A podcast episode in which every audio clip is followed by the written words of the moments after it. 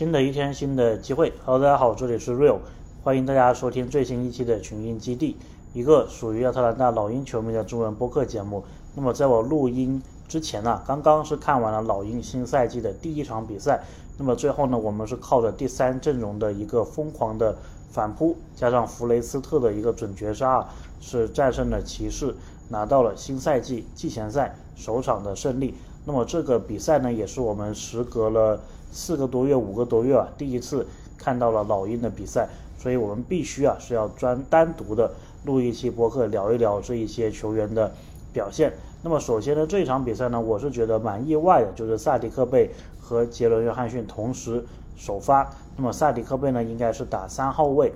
杰伦约翰逊打的是四号位。那么其他的首发呢，还是卡佩拉、莫里还有特雷杨。那么我们会根据每一个球员呢，我自己对他们的观察来谈一谈这一场比赛的观感。那么首先呢，这场比赛啊，斯内德其实有讲，就说他希望整个球队是能够提速的。就他讲了两个关键词，一个叫 pace，就是比赛的这个节奏，他希望是提速。那么另外一个他讲到的就是 spacing，就是这个空间，他希望球队是能有更多的一个空间的一个轮转，或者说。创造更多的一个投篮的空间。那么具体球员方面呢？莫里和特雷杨。莫里的话呢，我觉得好像他跟特雷杨之间的这一个无球啊，好像还是跟上个赛季差不多。因为我们知道莫里其实在双枪的这一个组合当中啊，更多是承担投三分的那一个的角色。那么从这一点来看呢，我觉得莫里还是跟上个赛季差不多吧，并没有让我觉得特别亮眼的一个表现。特雷杨方面呢，感觉也是差不多，就还是比较喜欢空接，对吧？然后空接的成功率似乎也没有很大的一个提升，然后呢，也是有这个超远的一个三分出手啊。当然，我觉得比较不一样的就是他这一场比赛有几个三分的出手呢，其实是靠杰伦约翰逊呢在大外围的就弧顶外面的那个位置进行一些简单的掩护，然后有了空档，然后就可以投三分了。这一个呢，好像跟以前的，就是那种半场不需要对手呃队友掩护，然后直接持球三分投，或者说挡拆之后的这个三分投，好像有一点点不一样。所以呢，我觉得这个似乎也是一些他投三分前的这个准备工作上啊，好像老鹰是有一些不一样的一些战术。那么除了这个以外呢，这场比赛大家看统计数据的话，是可以看到特雷杨的抢断呢。这个数字应该是比较亮眼的。那么我自己的一个感觉呢，也是他在防守方面的一个积极性，或者说他在防守方面的一个预判性呢，感觉是提高了一些。也就是说，他其实在防守方面呢，是有更多的花心思去琢磨，说对手这个球可能会怎么传，他应该站在什么样的一个位置上。所以也像斯内德所说的，对吧？就是细节，他们在细节方面，无论是进攻上。还有防守上，如果都能做到提高的话，其实是能转换到球场上的这么一个表现的。那么特雷杨这一场比赛拿到的至少三个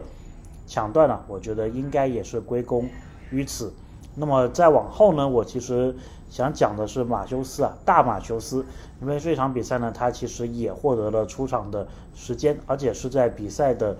比较早的一个时间呢，他是比米尔斯是要早的。那么大马球斯这一场比赛呢，我印象最深的就是他有一个飞扑的保护篮板的这么一个动作，然后防守上也是有一定的积极性。然后有一个防守回合呢，对手啊他是要突破禁区，要冲篮底下，然后马修斯呢，你能看出来他在这个时候是体现出了这个老将的防守经验的，因为他知道对方肯定是要冲篮底，所以他提前是造了一个进攻犯规。那么这两点呢，是我对马修斯比较印象深刻的地方。那么米尔斯的话呢，他在后半段啊，其实有上来，但是从定位上来看呢，他应该是球队的第三阵容的这么一个定位。对他呢，我感觉好像就是跟非法世界杯期间看到的差不多吧，就是他是一个乐于分享球、乐于传球的这么一名体系型的球员。然后今天这场比赛呢，他就没有澳大利亚队。时期那么高光的一个投篮表现呢？我印象中他好像只进了一到两个球吧，然后很多的时候感觉都是在打铁。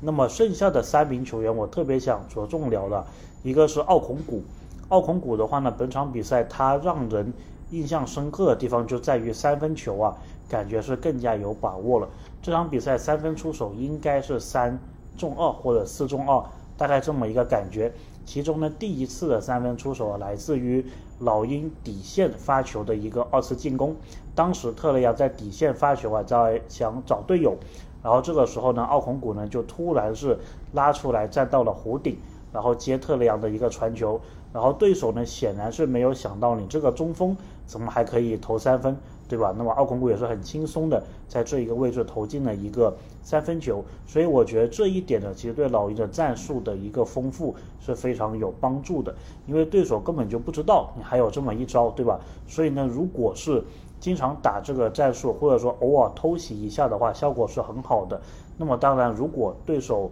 会对奥孔古进行一个防守的话，就是防他的外线的话，那么其实你这个球队啊，内线的空间又变多了，对吧？又回到斯内德所讲的 spacing 空间上，所以我觉得这一点是我挺喜闻乐见的。那么奥孔古下半场的那个三分球吧，好像也是类似，就是一个弧顶，然后对手也是没有什么防守的。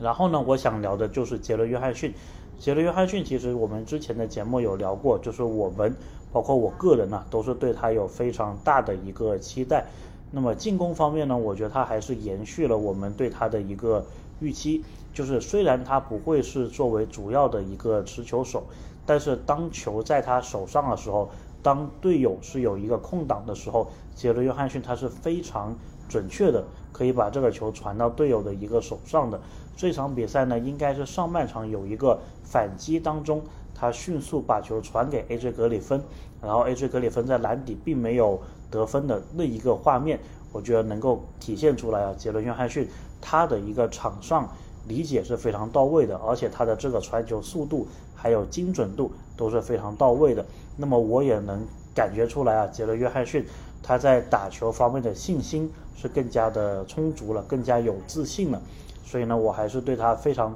非常的期待啊。那么在防守端呢，我感觉他本来其实就是一个防守的条件、防守的硬件非常好的球员，所以他随着比赛的这个经验的提高，他在防守端呢，应该是会有更多的一个精彩的一个表现的。那么这一场比赛呢，我感觉也是啊，就是慢慢的你能感觉出来，他其实已经在进化，他慢慢的有成熟的这一个体现出来了。然后同时呢，他也给我们贡献了一个非常精彩的一个扣篮。那么本场比赛呢，其实还有一点我觉得是还蛮有意思的，就是呢，虽然我有说，就说特雷杨和莫里，感觉他们两个同时在场上的时候，好像呢没有这个无球的战术，但是杰伦约翰逊他在弧顶上持球的时候呢，哎，感觉有那么一个进攻回合，特雷杨是在。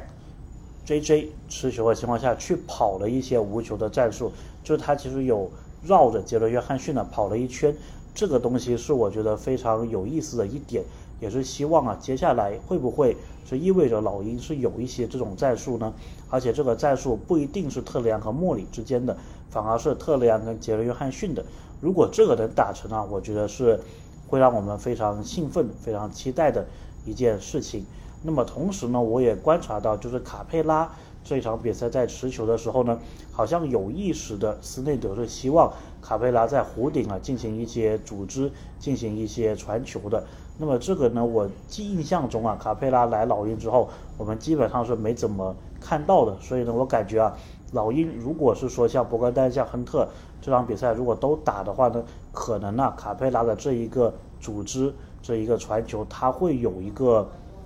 就是能体现出来斯内德是想干什么。那么这一场比赛毕竟还是第一场嘛，所以呢感觉暂时看不太出来。但这一些迹象啊，我觉得已经足以让我们老鹰球迷感到非常的兴奋了。那么最后呢，必须大吹特吹的就是萨迪克贝。萨迪克贝这场比赛，我觉得可以说是老鹰让我最惊艳的一个球员。因为其实我在我自己的博客里面其实提过很多次，就是我觉得萨迪克贝呢。我会经常把他跟赫尔特类比，就是我觉得他虽然是有三四号位的一个身材，但是在上赛季来到老鹰之后，感觉并没有很充分的利用自己的一个优势啊，感觉更多时候喜欢飘在外面投三分，但这一场比赛，他的前两个得分都是那种硬汉式的杀禁区的，而且呢是在有对方充分干扰的情况下，还是活生生的把球投进的。这么两个进球的方式，当时呢，他那前两个球给我的感觉就有点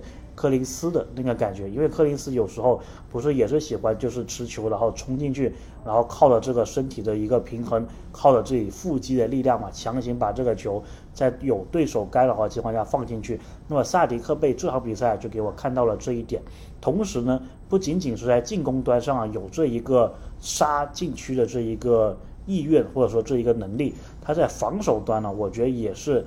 那个强硬的程度啊，也是比上赛季明显是上了一个档次的。那么我们知道，在录音的当下呢，萨迪克贝他其实还没有跟老鹰进行一个提前的续约，所以呢，我是觉得，哎，如果这样子能够让萨迪克贝拿出他最好的一个表现的话，那肯定就是晚点再续约，对吧？因为这样子我感觉对老鹰来说啊是利益最大化的。然后呢，这场比赛亨特是没有上场，其实这个有点让我担心亨特啊，因为如果说萨迪克贝和杰伦约翰逊他们是打三四号位一起上场的话，那么亨特这个位置啊就稍稍有点点尴尬了。毕竟呢，如果你说你又有 JJ 打首发四号位，又有萨迪克贝打首发三号位，那么亨特这个位置你到底是让他打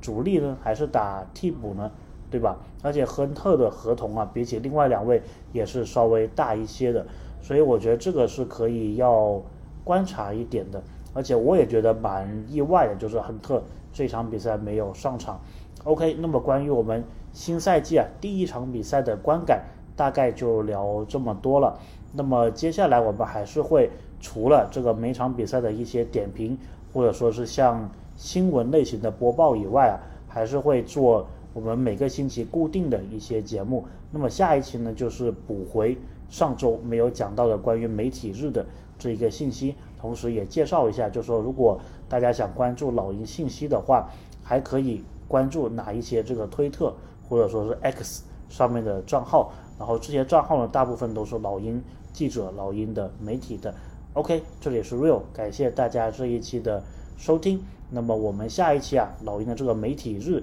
上的内容再跟大家见面，或者说是如果那一期来不及播送的话呢，可能就是聊下一场啊，我们打灰熊的这场比赛之后的一个播报。OK，不管怎么说，我们下期再见。